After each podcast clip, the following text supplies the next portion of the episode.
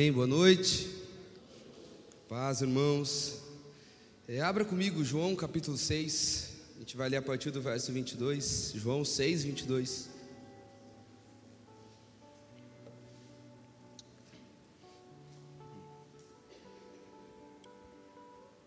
Conforme os irmãos acharem, digam um amém, para a gente poder ler junto.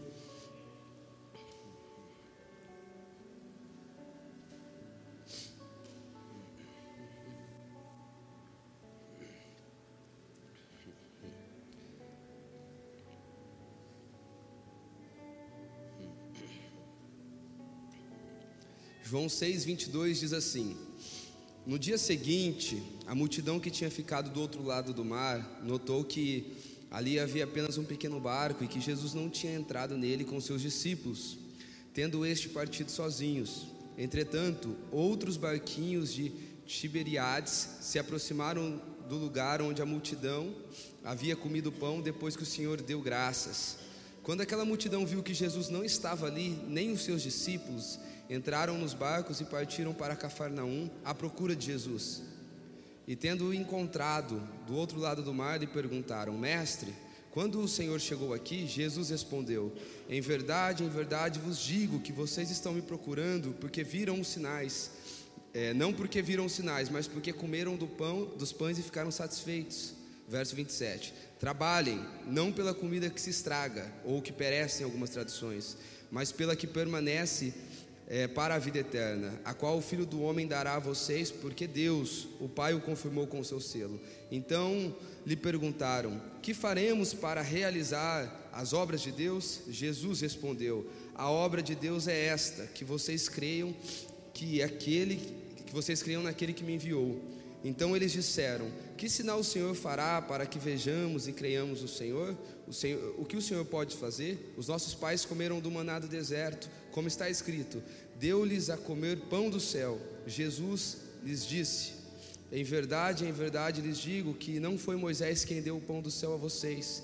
Quem lhes dá o verdadeiro pão do céu é o meu Pai, porque o pão de Deus é o que desce do céu e dá sua vida ao mundo. Então lhe disseram: Senhor, dei-nos desse pão, dei-nos sempre desse pão. Jesus respondeu: Eu sou o pão da vida. Quem vem a mim jamais terá fome, quem crê em mim jamais terá sede. Porque eu já disse que vocês não creem, embora estejam me vendo. Todo aquele que o Pai me dá, este virá a mim, e o que vem a mim, de modo algum lançarei fora. Porque eu desci do céu não para fazer a minha própria vontade, mas a vontade daquele que me enviou. E a vontade daquele que me enviou é esta que eu não perca nenhum de todos o que ele me deu. Pelo contrário, eu o ressuscitarei no último dia. De fato, a vontade do meu Pai é que todo aquele que vier ao Filho e nele crer tenha vida eterna, e eu ressuscitarei no último dia. Então os judeus começaram a murmurar contra ele, dizendo: é, contra ele porque ele tinha dito: Eu sou o pão do céu. E diziam: não é este Jesus, o filho de José? Por acaso não conhecemos o pai e a mãe dele? Como é que ele diz agora descer do céu? Jesus respondeu: Não fiquem murmurando entre vocês. Ninguém pode vir a mim se o Pai, a quem me enviou, não trouxer, e eu ressuscitarei no último dia. Está escrito nos profetas: E todos serão ensinados por Deus. Portanto, todo aquele que ouviu e aprendeu do Pai, esse vem a mim. Não que alguém tenha visto o Pai, a não ser que ele vem de Deus e este já viu o Pai. Em verdade, em verdade lhes digo: quem crê em mim tem a vida eterna. Eu sou o pão da vida. Os pais de vocês comeram maná do deserto e morreram. Este é o pão que desceu do céu, para que todo o que dele comer não pereça. Eu sou o pão vivo que desceu do céu, e se alguém comer deste pão, viverá eternamente. E o pão que eu darei pela vida do mundo é a minha carne. Vamos orar? Jesus, eu quero te agradecer essa noite pela sua graça. Quero te agradecer pela sua misericórdia, Jesus. Como te amamos, Pai. Eu oro para que nessa noite o Senhor nos dê espírito de sabedoria e revelação, assim como Paulo nos ensina a orar. Eu oro, Jesus, para que o Senhor nos coloque no seu rio, Pai. Rio que flui vida, rio que traz clareza, rio que aquece os nossos corações. E eu oro para que o Senhor tire de nós, Pai, toda lente carnal para interpretar aquilo que é espiritual, Pai. Sua palavra diz que o homem carnal ele não compreende das coisas espirituais, Pai. Então que nesse momento o Senhor nos leve cativos ao seu entendimento, à sua compreensão, Jesus. Nós te amamos e queremos nos alimentar de quem o Senhor é. Amém. Queridos, eu quero poder nessa noite falar um pouco desse pão do céu que alimenta a nossa alma. Sabe, é, nós vivemos dias onde a nossa correria, a, a cada semana parece que ela aumenta um pouco mais. Nós vivemos dias onde nós somos regidos por um capitalismo, por um progressismo, onde nós somos regidos por tudo aquilo que faz a gente lucrar de alguma maneira, e essa corrida para ter uma vida melhor tem feito tem feito com que o vazio do nosso coração parece que cada dia ele aumenta um pouco mais. Então eu quero falar um pouco sobre essa comida, sobre esse alimento que farta a alma do homem, mas quero começar falando um pouco sobre esse outro alimento, qual é o pão da terra, qual é o pão do céu, o que ele representa para nós e para iniciar essa mensagem eu quero ler novamente o verso 27, que nós já lemos, que diz assim: Trabalhem não pela comida que se estraga, mas pela que permanece para a vida eterna, a qual o Filho do Homem dará a vocês, porque Deus, o Pai, o confirmou com o seu selo. Irmãos, para a gente entender um pouco o contexto, como é, o que Jesus fez antes de apresentar esse pão do céu. A Bíblia vai falar que Jesus ele, ele chega numa região e era uma região afastada isso está em João 6, mas também está em Mateus capítulo 14. E Jesus ali ele, ele realiza sinais, ele cura as pessoas. Vai dizer que Jesus ele se compadeceu. É, Mateus 14 vai dizer que Jesus ele olhou para aquele povo e eles eram como ovelhas sem pastor. Então Jesus se compadeceu deles. E a Bíblia vai falar que vai ficando tarde. Então Jesus ele olha para Filipe, ele fala: Filipe, como que a gente vai fazer para alimentar esse povo? Então, naquele momento, Felipe ele olha com uma lente carnal a respeito de como a obra de Deus tinha acontecido. Então, Felipe fala: Olha, Senhor, nem que a gente trabalhasse bastante, a gente não ia conseguir dar comida para todo esse povo. Mas a Bíblia vai dizer que Jesus fez aquilo para testar os seus discípulos. Então, vem André e André fala: Senhor, tem um menino aqui. Ele não tem muito, não, mas ele tem aqui cinco pães, ele tem dois peixinhos. O que faremos? Então, Jesus ele faz uma pergunta para Felipe e Felipe quer responder para Jesus de uma maneira natural. Mas agora André, ele ele olha para uma necessidade e ele que faz uma pergunta para Jesus, como quem está dizendo: Jesus, com o que nós temos nós não podemos, mas o que será que o Senhor pode fazer com o que nós temos? E a Bíblia fala que Jesus ele pede para que todo mundo se assente ali. Vai dizer que naquele lugar havia muita relva, muito mato. Eles se assentam, então vai dizer que Jesus pegando o pão e tendo dado graças, ele repartiu. E a Bíblia vai contar que cinco mil homens eles comeram do pão eles comeram dos peixes até eles ficarem fartos. Agora, queridos, é, existem algum, pelo menos duas, dois tipos de pessoas que elas seguem a Jesus. Na verdade, se a gente fosse um pouquinho mais minucioso, a gente iria encontrar mais. Mas eu quero ser um pouco mais genérico, porque esse não é o foco, a ênfase da minha mensagem. Mas a gente vai ver que sempre perto de Jesus tem dois tipos de pessoas. Primeiro tipo de pessoa são aquelas pessoas que elas amam a Jesus, que elas se identificam com os mandamentos de Jesus e elas querem seguir os passos do, do, do seu mestre, são seus discípulos. São pessoas que elas não querem apenas as benfeitorias de Jesus, mas elas querem o Jesus das benfeitorias. Mas há um outro tipo, e esse outro tipo de pessoa são as pessoas que são atraídas pelo, pelos sinais. Aqui o João, nós lemos é, no capítulo 6, a partir do verso 22 mas ali no próprio verso 2, um pouco antes, vai dizer que a multidão ela veio atrás de Jesus porque ela viu os sinais de Jesus. Então aqueles cinco mil homens, mais mulheres e crianças, eles estavam atrás de Jesus apenas porque Jesus era o pop da época, Jesus ele, ele era aquele que estava em evidência e ele realizava milagres.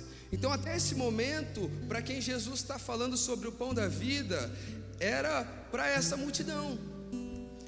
Que ela corria atrás de Jesus por aquilo que Jesus poderia fazer. Irmãos, quem crê que Jesus pode fazer muita coisa nas nossas vidas? Amém. Jesus ele pode, ele vai fazer, mas a grande verdade é que muitas das vezes Jesus vai nos atrair para ele por meio de alguma necessidade nossa. Quem dera se a gente olhasse para a nossa vida e pensasse assim: meu casamento está bom, minhas finanças estão tá boas, minhas relações estão boas, a criação dos meus filhos está bom, só falta Jesus, eu vou ir para Jesus. Eu sei que essa não é a nossa história. Eu sei que a nossa história é marcada por algum momento que as coisas não estavam boas e a gente se sentiu atraído por Jesus. Então é bem verdade que, na maioria dos casos, com raras exceções, nós somos atraídos para o Senhor por meio de uma necessidade. Mas essa necessidade, ela não é uma força motriz para manter uma chama aquecida no nosso coração. A necessidade nos atrai. Mas com o tempo, conhecendo o Senhor, nós vamos viver o que está lá em Mateus, eu acho que é no capítulo 13, que vai falar que o reino do céu é semelhante a um negociante, que ele encontra ali um tesouro, ele vai, ele compra aquela terra onde estava o tesouro, ele vende tudo o que tem, ele vem feliz, alegre, e ele adquire aquela terra, porque Jesus, quanto mais nós vamos conhecendo Ele, nós vamos descobrindo que tudo que Ele pode fazer é muito pequeno perto de quem Ele é. A revelação de Jesus é o que nós temos de mais importante, meus irmãos. Não há nada mais belo do que Jesus, não há nada melhor do que Jesus. Mas até nesse momento, tudo que a multidão conhecia era um Deus que poderia realizar os seus desejos. Irmãos, nós corremos risco nessa noite de ter pessoas aqui com alguns pensamentos automáticos, que tudo que você está fazendo aqui nessa noite, você está vindo aqui para poder, não sei, fazer um post lá, dia de agradecer. Para fazer um post lá, dia de ir para o culto, começando a semana da melhor maneira. Mas a verdade é que nós não viemos aqui para que Jesus melhore a nossa vida. Nós não viemos aqui para nos reunir simplesmente para que Jesus realize os nossos sonhos. Um culto é uma reunião centrada em Cristo Jesus. E nós precisamos entender se hoje nós já achamos muito bom o que as mãos de Jesus pode fazer, nós precisamos entender que esse Jesus que apresentou talvez as mãos até agora, ele tem uma face que é incomparavelmente melhor para a gente conhecer. Só que nós precisamos de uma vida que deseje, que anseia conhecer esse Jesus. Então, até esse momento, essa era a multidão, e a multidão, eles estavam satisfeitos com tudo aquilo que Jesus tinha feito. A Bíblia vai dizer que eles comeram até ficar satisfeitos. Agora, sabe qual que é o problema? Eles comem, eles estão satisfeitos. Aí a Bíblia vai dizer que agora Jesus ele fala para os seus discípulos: Olha, para que nada se perca, porque irmãos, uma coisa que eu tenho aprendido em Jesus, ele não, em, em Cristo, ele não tem cultura de desperdício. Como assim, pastor? Jesus ele não fica dando pérolas para porcos, Jesus ele não fica entregando grandes revelações, ele não fica se revelando para quem não tem aquele compromisso e corresponder à sua revelação.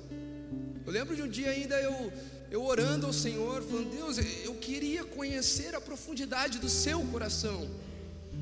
Jesus revela para mim quais são os seus intentos, quais são os seus caminhos. E eu lembro de vir algo muito solene assim sobre meu coração. Hugo, antes das coisas profundas, precisa ter precisa ter obediência nas coisas nas coisas mais rasas, nas coisas elementares. Então, a revelação de Jesus não é para pessoas incríveis, a revelação de Jesus é para quem está correspondendo às suas pequenas porções. E agora Jesus ele fala: é, pega todos os pães, coloque dentro dos cestos. E a Bíblia vai dizer que Jesus ele pega os seus discípulos, ele manda os seus discípulos atravessar o rio, atravessar o mar, e ele sobe para o monte para orar. Agora sabe o que acontece? É que aquela multidão que estava satisfeita, ela não percebeu que Jesus saiu daquele lugar. E nós corremos esse risco. Às vezes nós vamos nos embriagando daquilo que Jesus pode fazer para nós. Eu gosto muito do, do texto, está lá em Gênesis, quando vai falar de Noé. Diz que depois do dilúvio, Noé ele vai, ele planta uma vinha, a vinha cresce. Aí certo dia Noé vai lá e se embriaga com o fruto da vinha e é envergonhado. E eu acho que muitos de nós, porque às vezes a gente está achando que quando a gente fala de ministério, ministério é algo que está santificado no Senhor. Mas eu acho que a gente corre o risco de se embriagar com os frutos das nossas, das nossas próprias mãos. Porque Jesus saiu de cena e eles não perceberam porque eles estavam satisfeitos com as poucas coisas que Jesus tinha feito naquele lugar. Quantos estão comigo, gente? O pão da terra ele pode até nos levar até Jesus. Mas nós precisamos entender que nós não vamos viver desse pão da terra. Nós precisamos entender que, que há um lugar mais profundo e é esse lugar que o Senhor está nos chamando. Agora eles correm até Jesus, eles. É, olha que interessante, gente. Eles estavam satisfeitos, de repente o pão começou a cair no estômago, aquela satisfação saiu. Agora eles, cadê Jesus? Ei, cadê Jesus? Ninguém percebeu que Jesus foi embora? Não, porque a gente estava satisfeito com as suas bênçãos, a gente estava satisfeito com as suas maravilhas. Aí diz que agora eles começam a procurar, eles vão até a margem ali do, do rio, e eles percebem que ali tem um barco. E eles desconfiam que Jesus tinha atravessado o rio. Irmãos, para mim isso é belo. Eu, eu gostaria de pôr um nome nesse barco. É o barco da misericórdia, é o barco da graça do Senhor. É que mesmo a gente às vezes não obedecendo, saindo da centralidade da palavra que o Senhor tem, Ele deixa um rastro para nós, Ele deixa um barquinho para a gente atravessar, para a gente ir até Ele novamente. É como se Ele tivesse um plano fora do plano. Mas na verdade a gente descobre que o fora do plano fazia parte do plano. Ele deixa um barco ali. Eu não sei se você lembra daquele filme João Maria, desenho também, que eles vão caminhando e eles vão entrando ali na floresta, que eles vão deixando, eles vão deixando um rastro de pão. É como se fosse Jesus. Ele vai deixando um rastro de quem ele é para a gente encontrar ele. Então ele deixa um, um, pão da terra aqui, ele deixa uma benção ali, ele deixa um aquecer de coração ali, ele deixa uma alegriazinha ali, mas nada disso se compara a ele. Todas essas coisas é que a gente trilha em um caminho para chegar até ele, irmãos. Cristo é a recompensa. Jesus é a maior porção que nós podemos ter. Nada se compara a quem ele é. Só que a verdade é que esses é que essa multidão ela estava atrás de Jesus ainda um pouco embriagada com o poder das mãos de Jesus. João capítulo 6, verso 1 vai dizer que eles foram até Jesus pelos seus sinais. Depois João capítulo 6, lá para o verso 26, vai dizer que ele, Jesus vai dizer assim: ó, vocês não estão aqui mais nem pelos sinais, vocês estão aqui porque vocês ficaram satisfeitos. Então, irmãos, eles conseguiram ir atrás de Jesus por conta dos sinais, eles conseguiram ir atrás de Jesus porque eles ficaram satisfeitos, mas eles não conseguiam reconhecer que Jesus, o judeu, era o próprio Filho de Deus, a imagem exata do Pai. A todo momento eles estão ali, olha, mostra-nos o Pai. Gente, quem me vê, vê o Pai. Cristo é a imagem exata do Deus invisível. Isso deveria mexer mais com a gente, igreja. Isso deveria provocar mais no nosso coração. Jesus, em certo momento, ele, ele compara a, a geração daqueles dias. E ele vai dizer assim: Lucas, não precisa abrir 12 do 54 ao 56. Quando vocês veem uma nuvem subindo no oeste, logo dizem que vai chover, e assim acontece. Quando sopra o vento sul, dizem fará calor, e assim acontece. Sabem interpretar a aparência da terra e do céu mas não conseguem discernir esta época. Olha só, gente, Jesus está falando assim: olha, é interessante. É tudo bem que Rio Preto a gente não consegue interpretar nada, né? A previsão do tempo em Rio Preto é falida, né? Eu, eu acho que não é só Rio Preto, né? Tá tudo descontrolado, faz parte. Mas a verdade é que a gente consegue ver alguns sinais. Quem, quem, mexe aqui com investimento vai estudar o mercado e vai saber se é bom investir ou não é. Tudo bem que a gente erra sempre, né? Quem ganha são os grandes, né? Você que está no meio do mercado imobiliário, você sabe quando é, é bom comprar, quando é bom vender, quando é bom baixar. Tipo assim, tudo que a gente vai estudando, a gente vai aprendendo. Então a gente olha para esse tempo aqui, poxa, vai fazer bastante frio à noite. Agora, sabe o que Jesus está dizendo? Que do mesmo jeito que nós sabemos fazer uma leitura das coisas naturais, existe um estilo de vida que quem se alimenta do pão do céu, você vai conseguir ter uma sensibilidade das coisas espirituais. Irmão, eu não sei você, mas eu quero estar dentro do tempo do Senhor. Eu quero estar esperando Ele, eu não quero ser pego de desprevenido. Eu não quero ser aquele que é pego pela chuva e, e vive e, desfruta daquela chuva, mas eu quero ser aquele que vai estar queimando incenso, e assim como uma nuvem eh, vai sofrendo o processo de evaporação, vai subindo, quando encontra uma massa, ele, eh, junto com aquela massa agora se torna líquido, aquele líquido, ele é mais pesado que as nuvens, então desce como chuva. Eu não quero só participar da chuva, eu quero participar do processo de quem vai queimar incenso para subir o processo de evaporação, para que caia chuva sobre nós. Eu não quero ser aquele que foi pego desprevenido e tem até uma boa sensação no culto, mas eu quero ser aquele que está esperando que quando vier a chuva do Senhor, eu não vou apenas ter uma boa experiência, eu vou ser molhado para ser transformado e nunca mais ser o mesmo. Mas isso vem de um tipo de discernimento de quem está esperando. Às vezes nós olhamos e falamos, poxa, pastor, mas eu não consigo entender, eu não consigo compreender as coisas de Deus. Irmãos, tudo é uma questão do que você alimenta.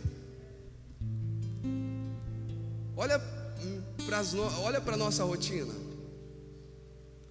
Nós cremos em Deus, amém? Cremos. Mas quando nós olhamos para a prática cristã na vida cotidiana, não sei se você vai concordar comigo, se isso vai te chatear. Mas parece, me parece, que é quase extinta a prática cristã na nossa vida cotidiana. A gente já não consegue mais fazer um culto no lar, a gente já não consegue mais criar filhos à luz da palavra, e a luz da palavra não é obrigar filho a vir para a igreja, porque ele tem que ir para a igreja para ele não ir para o inferno, isso não é a luz da palavra, que muitas vezes é muito religioso. A gente tem dificuldade de orar pela esposa e pelos filhos, porque a gente não tem um bom testemunho dentro de casa. A gente não trata finanças como algo espiritual. A gente não trata nossas relações como algo espiritual, mas a gente é crente. Tem um nome para isso, eu falei esses dias atrás aqui: ateísmo prático. Eu digo que eu creio, mas eu não vivo na prática de acordo com a fé que eu professo ter. E por quê? Porque a grande realidade é que a gente se alimenta apenas do pão da terra, irmãos. E se a gente se alimenta apenas do pão da terra, vai ser uma consequência quem a gente vai ser. Nós somos aquilo que nós comemos.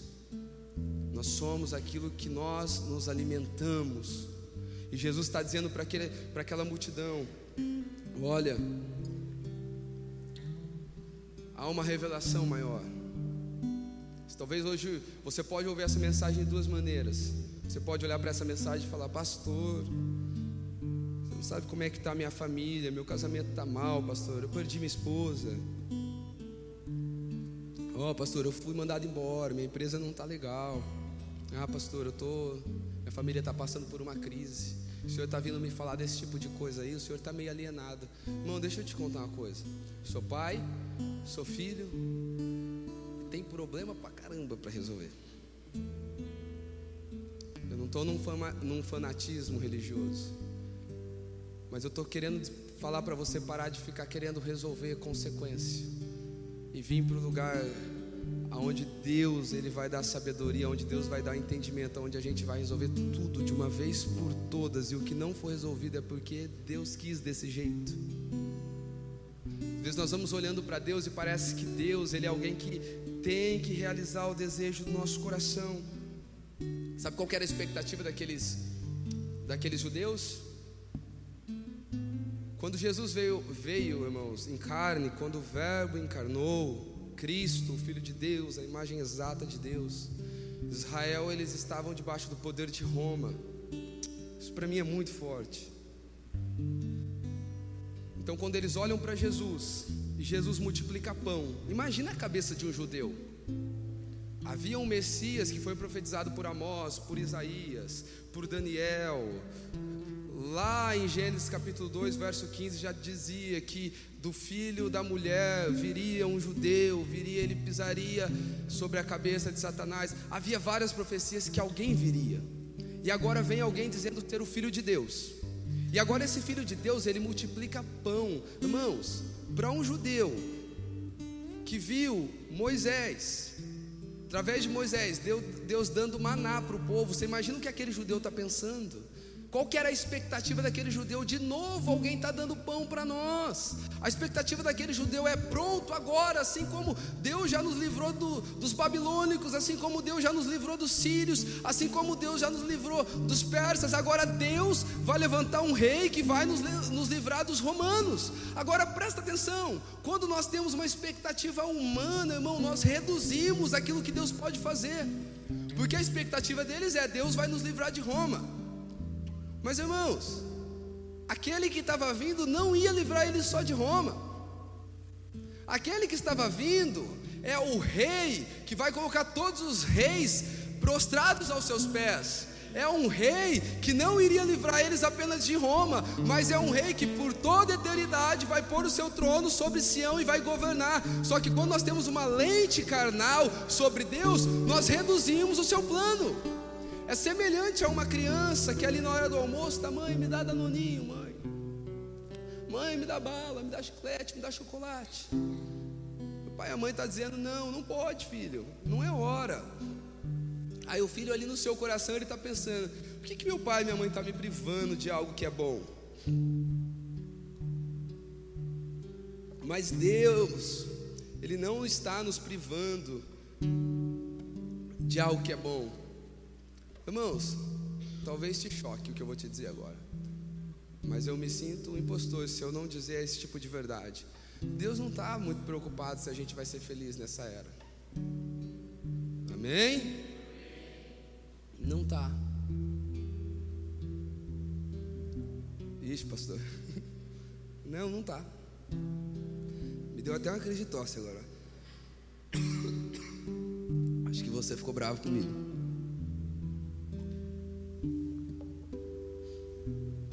Sim, Deus não está muito preocupado.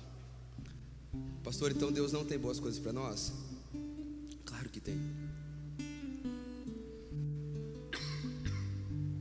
Orem por mim, gente. Hoje cedo me deu uma dessa.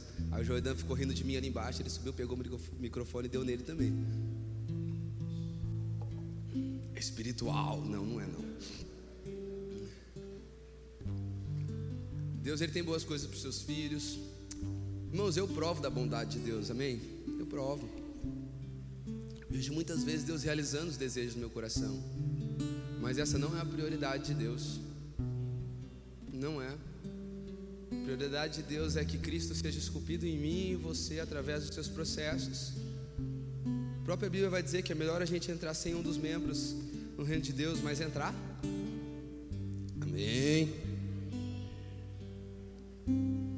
Então Jesus ele não veio aqui para nos livrar das contas, dos boletos, falar, ah, pastor, seus, seus boletos não vão para outro endereço amanhã. O seu cansaço, porque você correu para Jesus, ele não vai sumir amanhã. As suas aflições, elas não vão sumir amanhã. Então, do que é que Jesus veio nos livrar? Irmãos, Jesus veio nos livrar de nós mesmos. O, na, o nosso maior inimigo se chama eu. Gênesis capítulo 2, verso 15 vai dizer que quem vence uma. É, que, teste esse versículo, que da mulher viria um que pisaria na cabeça de Satanás. 1 João capítulo 2, verso 14 vai dizer que a gente já venceu o maligno. Então, irmãos, o tinhoso está vencido. Amém? O tinhoso está vencido. Essa luta não é contra ele. Eu ainda conversando essa semana com um amigo, né? Expondo algo do evangelho para ele, ele falou assim: Cara do céu, quero ir para o inferno, não. A pessoa fica lá sendo perturbado por Satanás. Eu falei, mas vem cá, deixa eu fazer uma pergunta para você, bem interessante, que a gente reflete muito pouco. Quem disse que é Satanás que vai reinar no inferno? Aí ele me olhou assim, falei, meu amigo, o lago de fogo é para Satanás ser também perturbado pela eternidade, ele não é rei lá não. Tinhoso está vencido, agora sabe qual que é o problema? O problema é que a gente não está vencido. Nós somos o nosso maior inimigo, porque nós temos expectativas que não condizem com a vontade de Deus. Nós temos sonhos que não condizem com a vontade de Deus, nós temos desejos que não condizem com a vontade de Deus. Irmão, quem vive por aquilo que sente não vai desfrutar dos tesouros eternos. O reino de Deus não é algo que nós nos movemos pelo nosso sentimento, Mas, pastor, é tão profundo aquilo que está dentro de mim, irmão. Se não condiz com a vontade de Deus, eu quero te dizer: talvez Deus está tá te dando a oportunidade de você dar uma grande oferta para Ele, porque você vai dizer: Eu sinto muita vontade daquilo, mas eu quero ofertar isso aos seus pés em obediência à Sua palavra. Será que você pode dar um glória a Deus?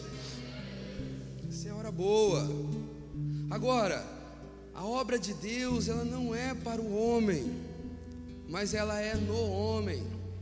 Aquilo que Deus faz para o homem é o pão da terra, mas aquilo que Deus faz no homem é o pão do céu.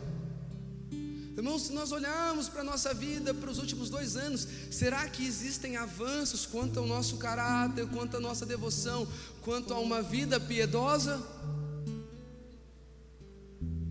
Será que existe? Como eu estou dizendo, às vezes a gente vai, pastor, vamos fazer uma batalha espiritual, e talvez não é batalha espiritual, é caráter. Pastor, vamos fazer uma campanha, talvez não é campanha, é posicionamento a partir de agora. Paulo vai dizer: olha, na luta contra o pecado vocês ainda nem sangraram.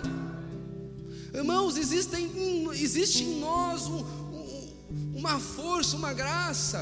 O reino de Deus não tem melhor ou pior, mas tem quem descobriu que não consegue e se joga aos pés de Jesus para que Jesus libere graça.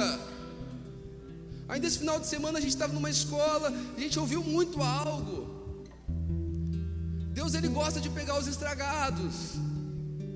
Deus gosta de pegar quem não deu certo, gente. A igreja não é um lugar onde tem um monte de gente que deu certo. Desculpa, gente, mas a igreja é um lugar onde tem um monte de gente que não deu certo em lugar nenhum e veio para a igreja. Ah, pastor, você está. Vamos lá, gente.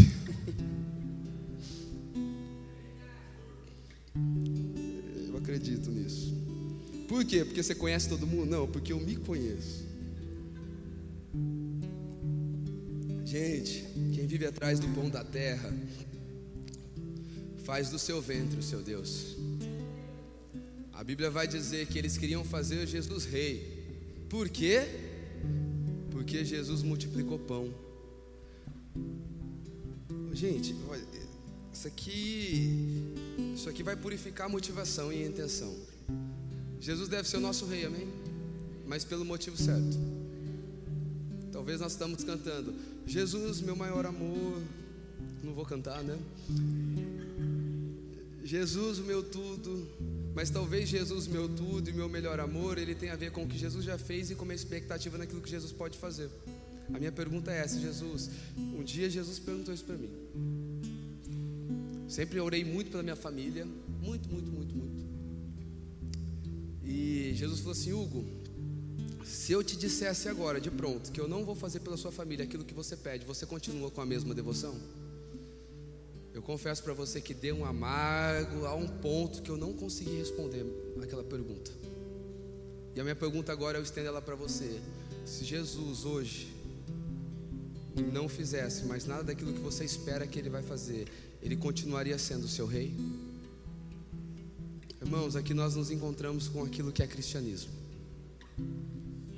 Talvez ah, tem, tem pastores e pregadores que eles acreditam que eles podem deixar a mensagem um pouquinho mais doce para atrair as pessoas e depois eles falam a verdade. O evangelho, ele não é atrativo porque ele é doce, ele é atrativo porque ele farta a alma. Ele é atrativo porque ele corresponde aos anseios do nosso coração. Ele é atrativo porque Cristo em nós, ele é a esperança da glória. Ele corresponde aos anseios mais profundos do coração do homem. Porque a mensagem de Jesus em si, numa lente carnal, não é atrativa. Mas Jesus, sendo experimentado diante de uma lente bíblica, não tem como a gente desejar outra coisa. Irmãos, sabe qual que era a conversa de Jesus com esses, com esses escribas aqui, com esses fariseus? Jesus está dizendo assim para os fariseus: ó, eu tenho uma, eu tenho uma, uma missão, e a minha, minha missão é fazer a vontade do meu pai. E qual que é a vontade do meu pai? É que eu não perca nenhum daqueles que ele me deu.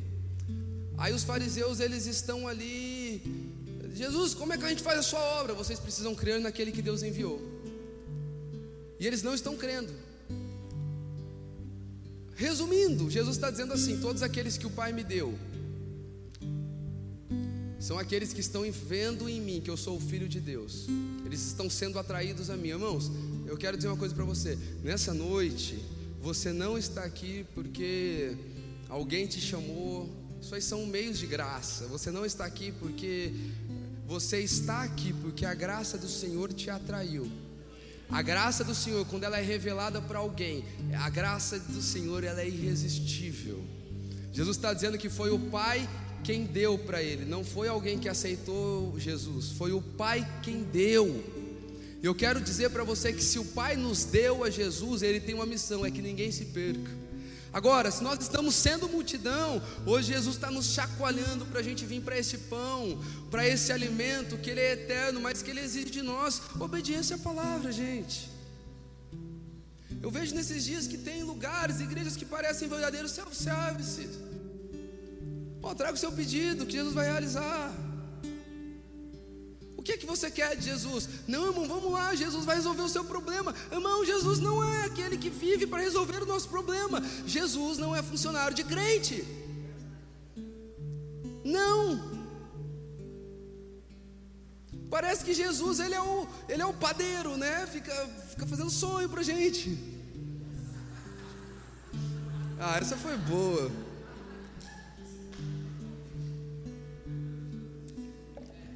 Amém. Ah, não foi tão legal, né? Mas eu quero dizer uma coisa para você: reunião não é self-service para crente, reunião é um povo em volta da presença de Jesus, glorificando e adorando o seu nome, e através das Escrituras, conhecendo quem Jesus é e aumentando a sua contemplação, a sua adoração, e dia após dia se tornando semelhante a Ele. Isso é igreja. Agora, vamos lá, deixa eu ser mais pastoral aqui. Semana, toda semana a gente está orando por dois, três, quatro, cinco, um monte de pedido de oração. A gente ora para os pedidos de oração, amém, irmãos? A gente ama vocês. A gente ora, a gente vai visitar a sua casa, amém, irmãos? A gente visita a casa de vocês, a gente ama estar na casa. Só faz comida, tá bom? Por favor. A gente vai, mas faz comida. Não, não tem tempo? Compra um bolinho lá na padaria, a gente come junto. Então eu estou dizendo que nós não vamos, mas eu quero dizer uma coisa para você. Em algum tempo da sua vida, talvez você vai precisar bastante de um auxílio, de alguém que está te acompanhando, mas irmãos, isso não pode ser para a vida toda, você precisa se levantar. Agora, quando a gente traz a igreja como esse lugar para realizar o nosso desejo, a gente vai criando dependência emocional. Aí sabe o que acontece? Aí você vira refém de pastor. Irmão, se tem uma coisa ruim na vida de alguém é ser refém de pastor, porque se tem alguém que é ruim é pastor, gente. Acredita. Aí, ó, ele é pastor, tá vendo? Ele falou que é verdade. Então você Agora o que eu faço para não ser refém de pastor? Eu tenho que parar de terceirizar, eu tenho que parar de levantar Moisés, eu tenho que parar de pedir para alguém resolver o problema, eu preciso assumir o meu lugar, eu preciso andar, eu preciso entrar no véu que Jesus rasgou. A Bíblia vai dizer que todas as vezes que nós estamos com a mentalidade de Moisés, lá em Coríntios, Paulo escrevendo aos Coríntios, ele vai dizer: a mentalidade de Moisés é como se a gente olhasse para Cristo com um véu. Aí nós olhamos para Cristo com um véu, a gente não consegue. O, o Bibo tal, é, Bibo é Bibo Talk o nome dele? Bibo. Bibo Talk é o podcast. Tem um livro que ele vai falar assim: sai da frente que eu quero ver Jesus, irmãos. E eu acho que nesses dias o que a gente está precisando é sair da frente para as pessoas verem Jesus. As pessoas não precisam de Moisés, gente. Comida terceirizada não muda a vida de ninguém, amém? Comida terceirizada pode até te levar você para o lugar de oração e de leitura da palavra, mas é a oração e a leitura da palavra que transforma a nossa vida. Nós precisamos, como igreja, meus irmãos, sair dessa dependência emocional de pessoas. Precisamos entrar no Santo dos Santos, porque para você entrar no Santo dos Santos, que a gente entra pouco, alguém teve que morrer, e não foi um sangue normal. Primeiro que era inocente, depois que era o sangue de Deus, para que a gente entrasse num lugar que hoje a gente entra tão pouco. E é só nesse lugar que a gente vai provar desse pão do céu. Amém. Vou voltar lá para aquele texto. Trabalhem não pela comida que estraga, mas pela que permanece para a vida eterna. Então, irmãos, qual que era a comida que estraga ou que perece? Aqui, é, João ele está reforçando que a mentalidade daqueles judeus era a mentalidade ainda de Moisés. Olhando para Moisés, eles olhavam para Cristo através de Moisés. Porque agora eles vão falar do maná. Olha, Jesus, nossos pais, eles comeram do, do maná que caiu do céu. Qual que é essa comida que estraga? Eu, eu gostaria de trazer essa, essa alegoria para nós, assim como eu, eles estão dizendo que é o maná, então eu, eu ganho espaço aqui. O que, que foi esse maná no deserto? Esse maná que os pais comeram, mas morreram? Irmãos, Êxodo capítulo 16, do 1 até lá para o verso 20, vai falar desse maná. A Bíblia vai dizer que o povo estava no deserto e eles começam a murmurar. Agora a Bíblia vai dizer que Deus ouve a murmuração do povo e corresponde à murmuração do povo. Gente, olha que doido, a Bíblia está dizendo que Deus responde à murmuração. E Ele dá aquele maná para aquele povo. Agora, aquele maná, por que, que chama maná? Quem sabe o significado de maná? Algumas pessoas. É começou a cair o pão do céu, eles olharam e perguntaram: o que é isso? Maná, é isso que significa. Porque existem fomes dentro de nós, irmãos, que a gente não vai nem saber dizer o nome delas. O que é isso? E agora cai esse maná, só que era um maná que todas as vezes esse maná ele estragava, e no outro dia tinha que cair maná de novo. Deuteronômio capítulo 8, do 3 ao 4, vai deixar bem claro o que era esse maná. Ele os humilhou sustentou com maná que vocês não conheciam, para compreender que nem só de pão viverá o homem, mas de toda a palavra que vem da boca de Deus. Então o maná ele foi uma espécie de humilhação para aquele povo. Eles comiam algo que eles nem sabiam o nome. Ou, ou, seja, eles comiam uma comida desconhecida. Irmãos, hoje Jesus, o pão vivo que veio do céu, ele não é uma comida desconhecida, ele é uma comida revelada. Sabemos o que nós estamos comendo. Agora, o que Moisés está dizendo é que eles foram humilhados com o maná. E ele vai citar na parte B do versículo que nem só do pão viverá um homem. Agora, quem usou essa citação? Mateus capítulo 4, ali no verso 3. A Bíblia diz que, que o Espírito de Deus leva Jesus até o deserto e vem de novo lá o tinhoso. E agora ele chega que Jesus está com fome. Estou com fome. 40 dias jejuando, imagina, gente. Acho que a maioria de nós nem sabe o que é isso, né? Então por que você não pega essas pedras e transforma ela, elas em pães? E aí Jesus ele cita aquilo que Moisés citou, que nem só de pão viverá o homem. Agora, irmãos, segunda, 1 Pedro capítulo 2 vai dizer que Jesus ele é a, ele é a pedra principal, a pedra que, que foi rejeitada, os trabalhadores, os judeus rejeitaram, mas que para Deus ela é eleita e preciosa. Amém? Pedra preciosa, né? Amém, irmãos. Tem novidade aí para vocês. Vocês estão sabendo, né? Que vai ter. Ó, é sábado que vem, gente. Já colocaram ali? Atenção, proprietário do veículo. Todo mundo olhou. Então vai lá, gente. É uma montana prata. É... Mas pedra fala daquilo que é fundamento, daquilo que que é fala dos valores, fala daquilo que firma os nossos pés. Pão fala daquilo que é necessidade. Pão fala daquilo que mata a fome do hoje e do agora, mas a gente tem que comer no outro dia de novo. Amém? Ele está dizendo assim: pega os seus fundamentos, pega os seus valores, Pegue os seus princípios e troque ele pela sua fome do hoje e do agora, pelas suas necessidades. Aí Jesus vai citar: nem só do pão viverá o homem, mas de toda a palavra que sai da boca de Deus. Irmãos, quem vive atrás do urgente vai negociar sempre aquilo que é importante. Quem vive atrás de ficar, sabe, cuidando daquilo que já está fora de ordem, não vai conseguir ressignificar a vida que Deus tem para nós. Amém? E esse é o coração da, da multidão. A multidão ela está sempre, ela é imediatista. Ela sempre está atrás de satisfazer a sua alma. E eu sei que nós temos necessidades, mas irmãos, nós precisamos aprender a confiar no Senhor. Confiança, fé. E não é muito bonitinho confiar em Deus, não, amém? Não é. Confiar em Deus é olhar, ver o bicho pegando na sua volta, mas você ter bem dentro de você: eu sei que o meu redentor vive. Eu levo os meus olhos para o monte, de onde me virá o socorro. Meu socorro vem de Deus. Irmãos, confiar no Senhor exige de nós muitas vezes alguma algumas atitudes que elas não são bem compreendidas por quem está à nossa volta. Confiar no Senhor é, é, o ato da fé. Em Hebreus capítulo 11 vai falar o que é a fé. A fé é a convicção das coisas que ainda não existem, mas a gente já vê, a gente já visualiza. E fé não é esperança. Fé, esperança é eu acreditar que pode acontecer. Fé é eu já viver como se já tivesse acontecido, só não está no tempo. Você vai ver ainda Êxodo no capítulo 32, do 1 ao 4. A Bíblia vai dizer que Moisés ele demora para descer do monte. Na hora que ele está lá no monte, lá tendo tempo com Deus, Moisés desce, o povo se perdeu.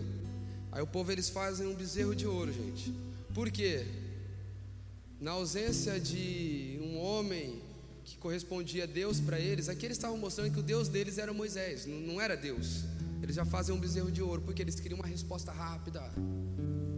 E agora você olha para o bezerro de ouro. Primeiro, qual que é a matéria-prima do bezerro? Ouro. E depois qual que é a imagem do bezerro? Ouro. E bezerro, boi. Fala sobre aquilo que era para ser oferta, aquilo que era para ser entrega. Então eles fazem aquilo que era para ser oferta, entrega o seu próprio Deus. Por quê? porque eles não conseguem esperar o Senhor, irmãos. Nós vivemos dias que a gente não sabe mais esperar nada. Mas como é que Dom está rico, entendeu? A gente não sabe esperar nada. E eu vou te falar: se você não aprender a esperar, você não é alguém apto para viver o reino de Deus. Existem estações no Senhor que tudo que Ele quer de nós é espera. Existem momentos no Senhor que tudo que Ele tem para nós é um silêncio, é um silêncio que dói a alma.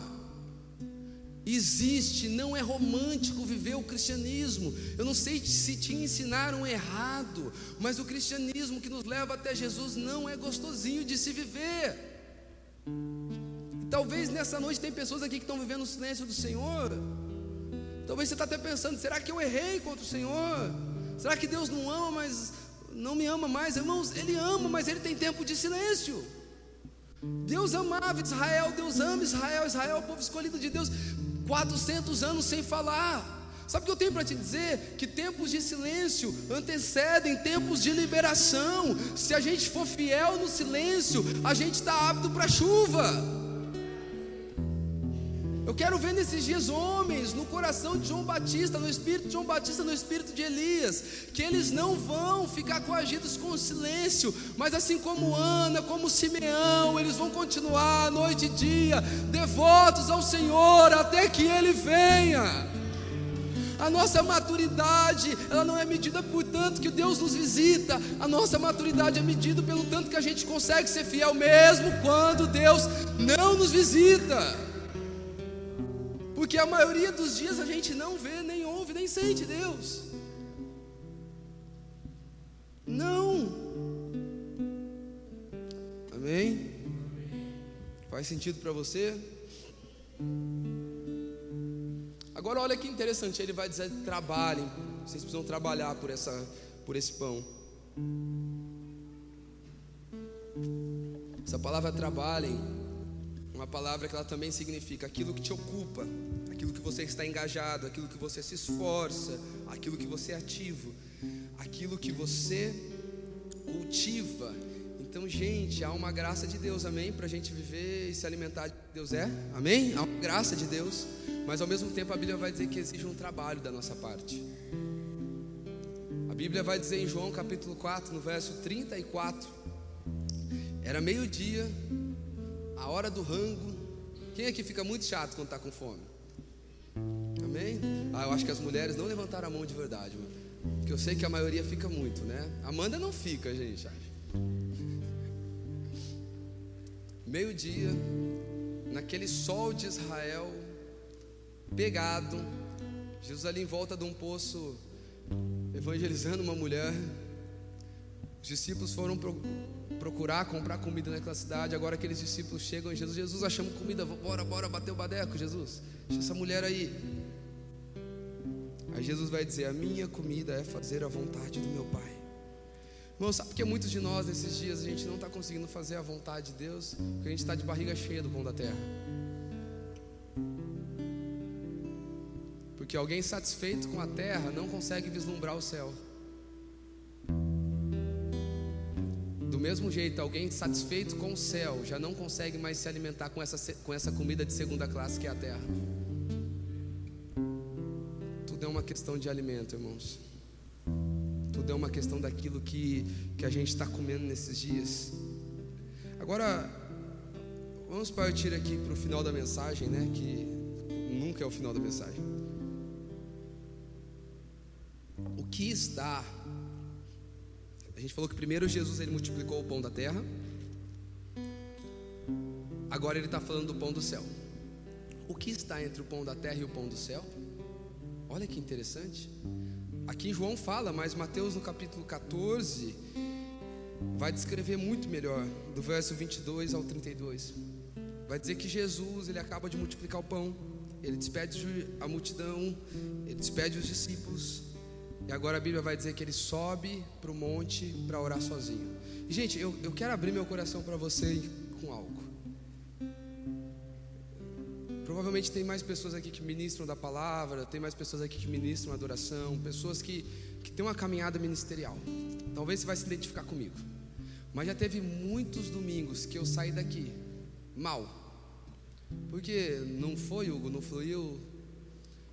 A palavra você não gostou? Não, Domingos que foram muito bom. Só que eu saí daqui com um vazio gigante. E tudo que eu queria era chegar em casa, colocar lá algum Netflix. Eu não queria ver ninguém. Eu só queria tentar me distrair com alguma coisa.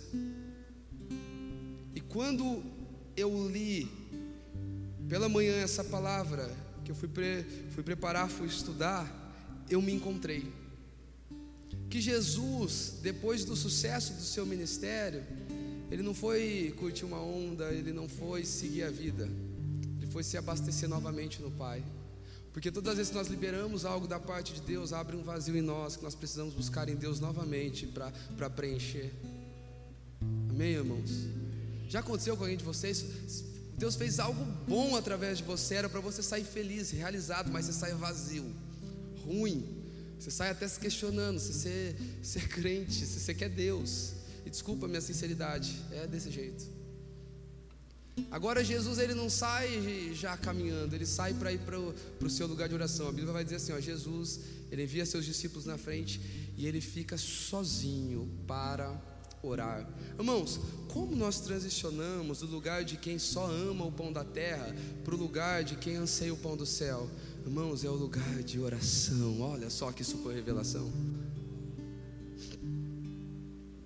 É o lugar de intimidade, é o lugar de conhecimento de Deus. Irmãos, não dá mais para a gente chegar no final da nossa semana e perceber que a semana inteira, o tempo que a gente teve de oração, não deu uma hora, não dá mais. Não dá mais para a gente chegar no final do mês e descobrir que a gente não abriu a Bíblia uma vez por dia, uma vez naquele mês, não dá mais. Não dá mais para a gente olhar para o final do ano e descobrir que aquele ano, o ano inteiro, a gente não jejuou uma vez. Agora nós queremos Deus, mas nós vivemos como quem não quer Deus. Hoje pela manhã ainda eu, eu acordei, fui estudar, fui ter o meu tempo ali com Deus. Fui no mercado, comprei os pãozinhos lá para casa, acordei a Amanda, o cafezinho estava pronto, a Mandinha sentou para tomar o café dela. Falei, amor, eu preciso conversar com você que a gente precisa começar a estabelecer aqui em casa, nem que seja uma vez por semana, um culto no nosso lar. A gente precisa. Brinquei com ela ainda, louvor você faz toda vez, a palavra a gente reveza, né? Porque eu fazer o louvor, imagina, né? a Aurora não vai querer nem saber de música, nunca mais, nem de mim. Porque irmãos, nós precisamos trazer esse cristianismo prático para dentro da nossa casa. Sua vida ela precisa ser rodeada de práticas cristãs. Terceira vez nessa mensagem que eu estou falando isso. Mas pai, você que é pai de família, seu maior papel não é trazer provisão para casa, tá bom? Seu maior papel é ser alguém que tem uma missão bem estabelecida e que através de você Deus toque a sua família. Claro que isso não é motivo para você ser vagabundo, tá? O homem tem que trabalhar, amém, irmãos? O homem tem que trabalhar. vamos trabalhar. Não, vem dando uma de espiritual, uau, uau, uau, que não trabalha, não. Deus vai trazer o mantimento. Ô, ô irmão, Bíblia tá, Deus te deu trabalho, é. Essa é a graça comum. Se Deus não faz na graça extraordinária, Ele faz na graça comum. Vai trabalhar que Deus te dá comida. Uau! Acontece, né? Vai fazer alguma coisa. Mas pais de família, nossa principal função é levar os nossos para Cristo. Obrigado, salvou minha garganta. Mulheres, parece que se tornou comum ser rinchosa na sua casa, brigar por tudo. Você precisa conhecer Jesus. A Bíblia vai dizer que a mulher sábia ela edifica a casa. Ó oh, pastor, mas Deus vai falar que eu tenho que ser sábio e me deu estudo de hormônios. Submete seus hormônios para Jesus. Pastor, eu estou com TPM. Aprendi isso com o pastor. Então você está precisando do Messias. Vamos lá, irmãos. Aí o, o, o Keitaro pegou bem na hora, Keitaro. Não posso isso não, Keitaro. Mas nós precisamos de algo que seja prático na nossa vida, gente. Nós precisamos de um cristianismo que ele rompa com a informação e que ele se torne em nós, sabe? Que nós precisamos ser cartas vivas do Senhor. Eu até gente essa, esse final de semana a gente foi lá para a escola incessante Curitiba e eu fiquei muito reflexivo daquilo que que Jesus ele tem para fazer aqui no nosso meio, na nossa cidade. Mas irmãos, se a nossa cidade, tá? Eu não tenho aquelas ambições de dizer que Deus vai fazer tudo em Rio Preto através da origem. Não. Deus faça, eu só quero estar junto. Mas se a nossa cidade não conhecesse Jesus, esse Jesus que invade a nossa vida, a nossa vida não vai ser mudada. Irmão, Pastor, o que, que eu posso fazer? Você tem que fechar a porta do seu quarto. Você tem que olhar para as outras coisas e falar: dá licença um pouco. Gente, meu Deus, se a gente orasse de verdade, se a gente lesse a Bíblia de verdade, a vida da nossa cidade seria mudada. Às vezes eu fico vendo que a gente vai para uns evangelismo. Não, eu, eu, eu quero fazer o evangelismo, nós vamos fazer, nós vamos fazer tudo isso, mas a gente percebe que tudo isso é querer correr atrás de uma consequência. Qual que é a consequência? É que porque Cristo não é bem pregado, as pessoas não são transformadas, então as famílias são destruídas e a gente vai querer correr atrás de fazer uma obrinha social e não pregamos Cristo. A gente quer tratar da febre. O que é febre? Famílias destruídas. Mas qual que é a causa? A falta de Cristo. E a Bíblia vai dizer: como crerão se não há quem pregue? E eu vou te dizer: pregar não é trazer uma mensagem coach, não é trazer uma mensagem motivacional que me enoja essas coisas, gente. Vocês ainda tentaram conversar comigo, pastor, mas assim, a pessoa ela é meio coach, mas ela fala de Jesus também. Irmão, se usou a relevância que Deus deu e está sendo meio coach, vai pagar caro. Porque igreja não é lugar de coach, igreja não é lugar, sabe, de ficar levantando recursos pelo nome de Jesus. Igreja não é esse lugar. Às eu, eu, deveria estar falando essas coisas. É, esses dias eu. O pastor, um pastor lá me seguiu, aí eu fui lá ver. Aí tava lá, CEO da igreja tal. Eu falei, cara, verdade. O cara tem uma igreja, velho, deve ser Jesus. Irmãos, ou a gente volta para o lugar de temor, ou a gente volta para o lugar que a gente vai tremer por quem Ele é, ou as coisas não vão acontecer na nossa vida. Jesus não nos chamou para deixar mais doce, para ter mais gente. Jesus nunca se preocupou em ter muita gente perto dele. Vamos lá, igreja? Acho que você vem no dia errado aqui, hein?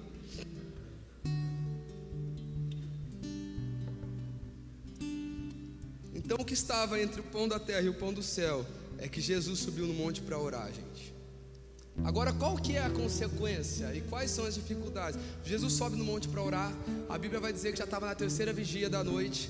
A, a, a, noite ela é dividida em três vigias. Acho que é das seis da tarde às nove, a primeira vigia. A segunda, das nove até a meia-noite. A terceira é da meia-noite até as três da manhã e a quarta das três da manhã até as seis. Já estava chegando a terceira vigília da noite. Jesus percebe que os discípulos estavam em apuros.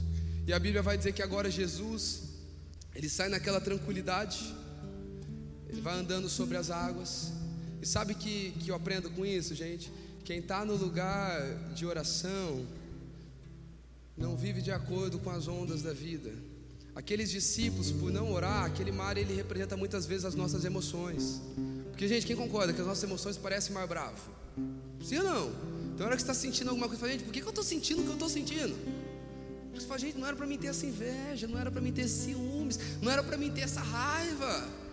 Porque nossa alma ela, é bem representada por esse mar. Mas quando nós estamos no lugar de oração, a gente não se relaciona, a gente não se submete à nossa alma. Mas ao contrário, a gente vai dizer assim como Davi, alma minha, submeta ao Senhor. Eu ando sobre você, porque eu frequento o lugar de oração. Então por isso eu não fico negociando os meus princípios por uma necessidade, por um medo de morrer. A fome da minha alma não faz eu olhar para Jesus e dizer, Jesus, eu te amo, mas agora não dá. E Jesus vai andando Agora Jesus ele está ali diante, aí Pedro olha e fala: é um fantasma. Imagina, né? Não é um fantasma, porque a nossa emoção ela faz a gente não ter uma ótica perfeita de Deus. Talvez até o Jesus que eu estou te apresentando hoje está pensando é um fantasma, pastor. É muito ruim esse Jesus aí, ele é muito bravo comigo. Pedro fala assim: se és tu, peça, peça para que eu vá andando até, vá até você. E agora Jesus fala: então vem, Pedro. A Bíblia vai dizer que Pedro ele começa a caminhar sobre as águas. Mas de repente ele olha à sua volta e ele afunda. E irmãos, aqui fala de um lugar da inconstância da alma humana. E é por isso que muitas vezes a gente não consegue ser totalmente constante no Senhor. Muitas vezes, imagina, Pedro está olhando para Jesus e está andando. Muitas vezes nós fazemos isso gente olha para alguém que a gente admira muito em Cristo e a gente quer ter a vida daquela pessoa, né? Gente, graças a Deus está passando, né? Eu acho, menos para nós. Mas a gente vê os pastores crentes de, de, de, Instagram, a vida deles é tão incrível, tão incrível, que a gente nem quer parecer mais com Jesus, a gente quer parecer com aquele pastor, né? Eu sei que muitos de nós passamos por isso, gente. Você pode falar que não, mas eu sei que sim que legal, pastor folga na segunda, ministro final de semana só em igreja grande, ganha um cachê legal, tem uma família perfeita. Eu quero ser igual esse pastor. E a gente está achando que a gente está andando no reino de Deus, comendo da comida eterna. Irmãos, eu vou falar uma coisa para você. Vai ter gente que é totalmente desconhecida nessa terra, mas vai sentar pertinho de Jesus lá no reino da eternidade. Eu, eu, eu admiro pessoas, mas eu quero seguir Jesus acompanho, eu vejo o que está acontecendo por aí, mas a minha referência é Jesus. Nós precisamos andar pela referência de Jesus, mas quem vai andar pela referência de Jesus é quem está se alimentando desse pão, gente. Agora, quem concorda que essa mensagem não é tão fácil de viver? Não, sinceramente, não é. Eu tenho tanta coisinha para dar uma ajustada na minha vida que eu comecei a fazer esse balanço esse final de semana. Deu medo, deu vontade de falar, sei não, é Jesus. muita coisa para ajustar, tá? Mas pastor, verdade, gente, muita coisa para me ajustar eu preciso. Muita, muita coisa. E aconteceu também. A Bíblia vai dizer lá para o verso 60 que os discípulos de Jesus começaram a olhar para Jesus dizendo que ele era o pão da vida e quem não comesse dele não teria parte com Deus. Diz que eles falaram, Jesus, que mensagem pesada. E os próprios discípulos, não estou falando de multidão, tá? Os próprios discípulos de Jesus começaram a abandonar Jesus depois daquela mensagem, tá? Aí Jesus, sempre muito preocupado em ter igreja cheia, né? Ele olha para o restante que ficou e vocês não querem ir também não? Não que eu quero que vocês vá embora, amém, irmãos? Mas ao mesmo tempo, se você não quiser a mesma coisa que eu, eu te convido também aí. Amém? Em nome de Jesus. Jesus. Aí Pedro olha para Jesus e mas para quem iremos nós? Irmãos, é só essa resposta que vai te fazer estar conectado em Jesus sempre. Nós cantamos sempre para onde iremos, não é? Sim ou não? Mas ele diz para quem? Não é sobre um lugar, é sobre uma Olha que clichê essa frase, né? Muito clichê, mas ela é verdade. A gente deixa clichê porque a gente fica resolvendo. O amor, o amor de Deus é uma pessoa, né? E a gente vai deixando automático a frase. É uma pessoa, é Jesus. Pedro ele responde: Senhor, eu já comi muito do pão da terra. Senhor, eu já me saciei muito do alimento da terra. Mas a grande verdade é que depois que eu te conheci, por mais que é difícil, o Senhor acessou lugares profundos dentro de mim que eu já não consigo mais te abandonar. E Pedro fica ali com Jesus, irmãos. Eu acho que nesses dias o Senhor está nos colocando num lugar de extrema devoção. O Senhor está nos chamando para um lugar onde Ele está nos entregando uma mensagem. Não é a mensagem que eu estou pregando, porque eu desejo que minha vida pregue o que eu estou falando. Mas Ele está nos entregando uma mensagem que ela precisa ser encarnada em nós, a tal ponto que multidão não vai suportar ficar perto da gente a tal ponto que a gente não vai fazer culto para pessoas. Não, ó, vão diminuir o tempo da palavra aí, vamos, vamos fazer uns louvor aí que fala mais que Deus vai fazer as coisas na vida das pessoas. Não, a gente vai ser insuportável para quem não quer Deus. A gente precisa se tornar, a gente precisa, a gente precisa adquirir esse estilo de vida. Nós precisamos ser pessoas que vão preparar um lugar para o Senhor habitar. E para isso nós temos que parar de ficar negociando. Ah, pastor, isso aí vai fazer você nunca ter igreja cheia. Irmão, vamos, ser muito real. Vocês acham que eu quero ter igreja cheia? Quero. Eu quero. Mas não é o mais importante para mim. Nem de longe. Se vocês conhecessem, eu, eu, sou um, eu sou uma pessoa perturbada. Amém? Eu sou. Amém. Oh, não era para você falar assim, Alisson. Por que, que eu sou uma pessoa perturbada? Amanda sabe, muitas vezes nós saímos de ambientes onde foi incrível o que aconteceu. E eu saí mal. É que hoje nós temos a Aurora, mas a gente, antes da Aurora nascer era normal. É, ia pensar até que o pastor estava fazendo algo errado para a rua. Era normal, de madrugada eu e Amanda a gente pegava o carro e ficava andando pela cidade. Fazendo o quê? Não sei, procurando alguma coisa, porque havia uma falta no nosso coração. E eu sei que essa perturbação é Deus guardando meu coração.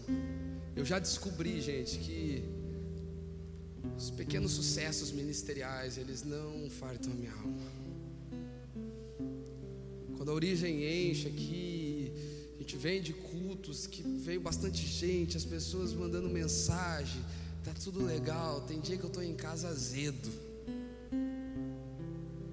Porque não é isso que eu quero. Humanamente, me alimenta às vezes, confesso. Mas quando eu acesso um lugar mais profundo da minha alma, eu sei que eu preciso dele, meus irmãos. E eu tenho nesses dias orado, pedido ao Senhor: Senhor, nos dê uma igreja que te ama nos dê um povo que te deseja mais que a própria vida. Não nos deixe atrapalhar o que o Senhor tem para fazer, Pai. Por isso que um exercício que nós aqui, como presbitério da origem, como diaconia da origem, que a gente está fazendo muito nesses dias, a gente está refletindo sobre aquilo que a gente pensa. Porque muitas vezes a gente faz porque nos ensinaram gente faz porque virou tradição na nossa vida. Não, eu não quero fazer nada porque me ensinou. Eu quero ir na fonte. Eu quero entender por que, que eu faço o que eu estou fazendo. Irmãos, às vezes, às vezes a gente vive igreja tão desconectado da tradição cristã.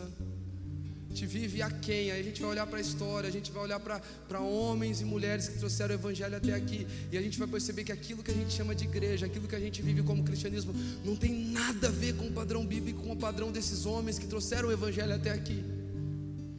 A gente fica reprovando que Jesus muitas vezes não reprovou e que a Bíblia não fala nada. Mas a gente é permissivo com coisa que a Bíblia diz que Jesus odeia. A gente tem uma religião que parece que ela é mais que Jesus. A gente é semelhante aos fariseus que está dizendo assim para Jesus. Aí Jesus, tu chegou, mas ó, tem uma lei aqui nossa que a gente vai ser mais fiel a essa lei do que ao Senhor.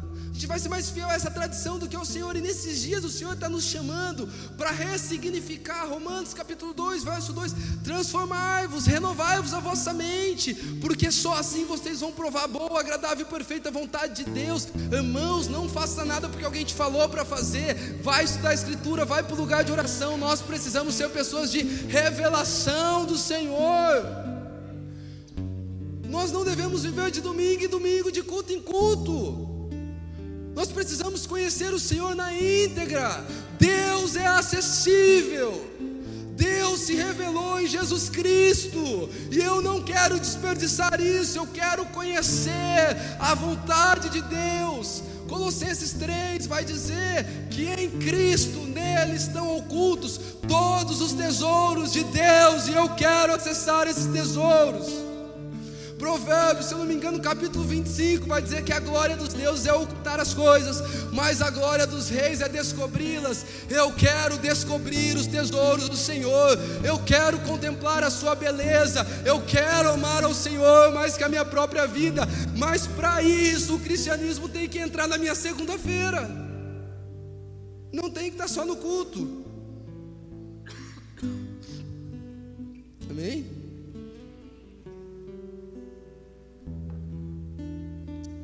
Se tiver alguém aqui que trata a garganta, eu estou precisando, tá bom? Agora o que, que trata a garganta? Eu acho que é médico, né? É? É o quê? Otorrino. Se tiver um otorrino aí, me chama. Patrocina eu. Também, né? Não cuida.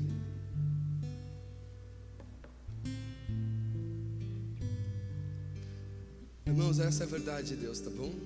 Te enganaram. Apocalipse capítulo 2, verso 17. Eu quero encerrar com esse texto. E agora é verdade que eu vou encerrar. Quem tem ouvidos, ouça o que o Espírito diz às igrejas. Ao vencedor darei do maná escondido. Também lhe darei uma pedrinha branca. E sobre esta pedrinha um novo nome escrito, a qual ninguém conhece, exceto aquele que recebe. Irmãos, que, que é esse maná escondido? Hebreus capítulo 9, no verso 4, o autor aos Hebreus ele está escrevendo a respeito de como era o templo. Ele está dizendo que tem, ali tem o átrio, ele está comparando o templo com essa nova aliança. Ali tem o átrio, ali tem o santo, tem um santíssimo lugar. E ele vai dizer que lá no santo lugar tem uma arca, que ela representa a própria presença de Deus, e dentro dessa arca vocês lembram que o maná todo dia ele estragava para cair no outro dia, exceto ali no sexto dia. Mas dentro dessa arca tem um maná, tem um alimento que ele está escondido. Isso fala de algo que está dentro de Cristo. Fala de algo que não são todos que vão comer, ou melhor, a minoria vai comer. A minoria vai se saciar. Ele vai dizer assim: Olha, quem tem ouvidos, ouça o que o Espírito diz. Ao vencedor Gente, quem é o vencedor? É em Cristo que nós vencemos, mas de acordo com, com a perseverança. Olha, aquele que perseverar até o final, esse vai ser coroado. Diz que ele vai dar do seu maná escondido. Irmãos, eu, eu tenho nesses dias chorado. Eu tenho nesses dias chorado. Eu estou vivendo um tempo no Senhor, eu sempre tento ser muito franco, tá, com vocês. Lá para o ano de 2017 eu vivi muita coisa, recebi muita coisa do Senhor. E eu sinto que nesses dias Deus ele abriu uma janela de novo. E é um perigo. Porque eu, eu confesso para você que para mim preparar uma palavra assim, eu não preciso me preparar tanto. Começo a ler, as letras andam saltando em mim nesses dias. Mas eu quero aproveitar essas liberações. Sabe qual é o momento que eu sou mais feliz? Quando eu estou ali diante do Senhor, as lágrimas estão caindo em cima da Bíblia, parece que a Bíblia está saltando em mim, gente. Há um maná escondido do Senhor para nós há uma porção do Senhor. O povo de Deus é seco quando ele fala, quando falta a revelação. A Bíblia vai dizer que, olha, não havendo profecia, sabe, o povo ele vai perecer. Há um chamado do Senhor ao seu conhecimento, irmãos. Eu, eu nem sei se é bíblico fazer o que eu vou fazer, mas é não é uma boa intenção, mas eu quero profetizar sobre você um santo anseio do Senhor. Eu quero profetizar. Por que, que eu falo que eu não sei se é bíblico? Porque eu acho que é você que tem que ler, mas eu deixo eu profetizar sobre você um anseio do Senhor Senhor, uma fome do Senhor, voltar para as madrugadas para chorar. O Senhor está querendo nos dar um coração de Maria, gente. Vocês lembram de Maria? Enquanto Marta está trabalhando para o Senhor se sentir bem, Maria está aos pés do Senhor ali, olha, só no deleite do Senhor, só esperando o Senhor. Marta está brava porque Maria parece ser folgada, mas Maria ela está, tô nem aí, eu só quero o Senhor. E o Senhor nesses dias Ele está nos chamando para esse lugar de só querer Ele. Irmãos, eu quero visitar o lugar onde tem os trovões. Eu quero visitar o lugar onde ah, o Senhor, a sua beleza. Eu quero desde já começar a viver dessa vida eterna. Eu quero desde já começar a contemplar a beleza de Deus. E é isso que é o Evangelho, e é isso que é a boa nova. Se você não visitar esse lugar, fica pesado demais ser crente, ou então você vai viver um cristianismo que não é o cristianismo de Jesus. Mas se você visitar esse lugar, vai ser suculento o banquete da graça. Dói por um lado, mas por outro lado é incrível. Eu gosto de dizer algo: o preço só é alto para quem desconhece a recompensa. Se eu falar para você assim, você vai trabalhar o ano inteiro, no final do ano eu vou te dar um Nokia quadradinho, sabe aqueles antigos? Quem teve, gente? Amém? Ninguém teve. Eu também não tive. Eu não tinha dinheiro para isso não naquela época. E essa época eu não tenho dinheiro para ter iPhone também, né? Então a gente não consegue acompanhar o ritmo. Mas você vai trabalhar o ano inteiro para ter um Nokiazinho no final do ano. Só é, é, seu salário é um Nokiazinho. Como é que você vai trabalhar aquele ano, gente? Fala, fala a verdade. Desanimado, desmotivado, entristecido. Agora eu vou falar assim para você, ó, você vai trabalhar um ano inteiro. Escolhe um condomínio aí da cidade.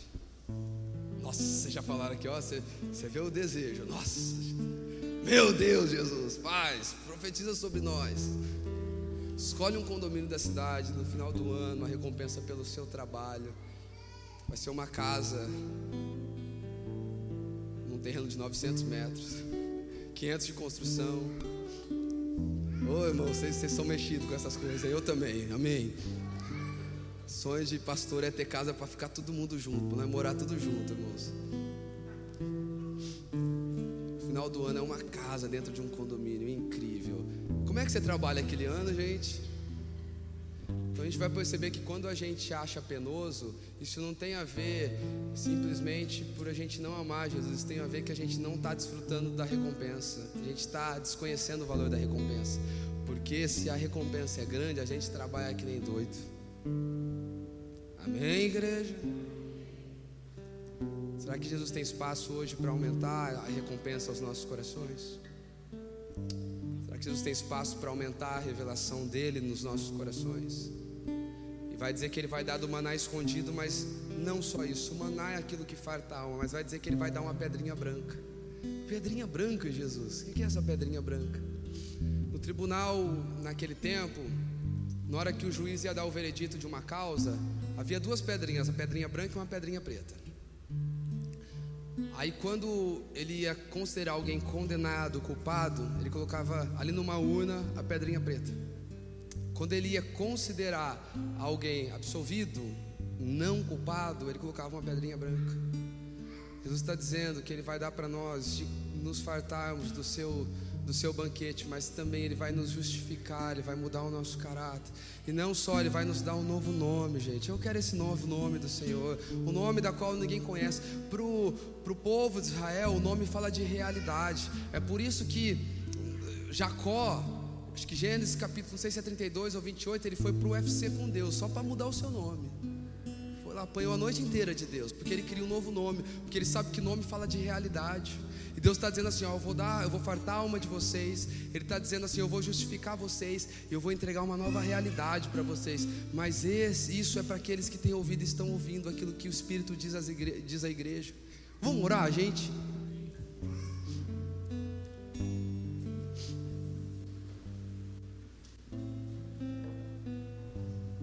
Pode apagar a para mim. Eu queria que nesse momento você fechasse seus olhos e não pensasse que essa mensagem seria muito boa para alguém que não está aqui, mas que você olhasse para o seu coração e você pensasse, você refletisse do que, que você tem se alimentado nesses dias, pão da terra ou do pão do céu? Eu tive no começo da minha caminhada, eu tive o privilégio de ter um pastor na minha vida que mudou, alterou toda a minha jornada. E ele fazia uma alegoria muito simples. Ele falava: Olha, a nossa vida é semelhante assim, ó. Pensa, tem, tem dois cachorros, bem simples mesmo. E aí você alimenta só um cachorro, a comida acaba. O que, que vai acontecer com aquele cachorro? Ele, ele, eles vão brigar. Quem vai estar mais forte? O cachorro que se alimentou. Assim acontece nessa vida. Um cachorro representa o nosso espírito, o outro representa a nossa alma, as necessidades da nossa alma. Quem a gente alimenta mais vai sobrepor ao outro, gente. Deus não tem varinha de condão. Deus tem processos. E essa é uma noite para a gente ressignificar a nossa vida. Quando nós estamos alimentando o pão do céu, Jesus ele começa a se tornar o crivo. Ele começa a se tornar a noite a dor da cidade que a gente vai morar. De que faculdade a gente vai fazer, de que profissão a gente vai seguir, com quem a gente vai se casar, como a gente vai gastar o nosso dinheiro. E é desse cristianismo que eu estou querendo falar nessa noite. Começa a rever a sua vida, irmãos. Sabe, eu fiz isso esse final de semana. Eu orei com Deus, achando mesmo que eu não ia conseguir. Sabe quando você ora algo que você acha que você não vai conseguir fazer aquilo que você orou? Alguém já fez isso, irmãos? E eu falei para Deus, eu falei, Deus, a partir de agora eu quero fazer um compromisso que eu vou aumentar a minha carga de oração semanal. E se for preciso, eu vou deixar algum irmão chateado comigo porque eu não atendi ele para orar um pouco mais. Eu falei isso para Deus. E me conhecendo, eu sei que eu vou ter muita dificuldade para fazer isso. Mas eu queria que você, nesse momento, olhasse para aquilo que é real, mas olhasse para aquilo que é ideal. E você fizesse uma oração para aquilo que é ideal na sua vida. Deus, eu vou orar mais. Deus, eu vou voltar a acordar mais cedo, eu vou voltar a dormir mais tarde. Eu vou começar a dizer não, talvez até para alguns negócios que eu fazia que estava me dando uma, resta, uma, uma renda extra, mas talvez que eu nem preciso tanto. Para mim voltar para o lugar de oração, eu vou pegar menos cliente. Eu vou parar de, de negociar princípios lá dentro da minha empresa. Eu vou ser alguém mais amável para minha esposa. Eu vou ser alguém mais honesto com meu esposo. Esse é o momento para a gente ressignificar na prática aquilo que é cristianismo. Irmãos, olha só, lá em Lucas a gente vai ver Jesus ele falando sobre, olha, aquele que quiser vir após mim, não deixar pai, mãe. E aí ele vai contar uma parábola, ele vai falar assim, olha, se alguém que vai construir uma ponte não calcular bem e não terminar essa ponte, ele vai ser envergonhado. Sabe o que Jesus está querendo dizer? Que a decisão de segui-lo ela não deve ser tomada num culto onde a gente tem sensação boa. Então eu não quero te emocionar para você fazer algo aqui que na segunda-feira não é você, mas eu quero que você comece a calcular, meu amigo. Eu quero que você comece a fazer uma conta. Eu quero que você coloque assim, ó, as palavras que Deus tem ao seu respeito. Do lado você vai colocar a sua vida hoje, como ela está e você vai fazer as palavras que Deus tem ao seu respeito, menos a sua vida hoje. E a soma vai ser aquilo que você não está fazendo, que Deus te pediu. E você vai começar a mirar, calcular, para você começar a corresponder aquilo que Deus tem para você. Deixa esse medo para trás.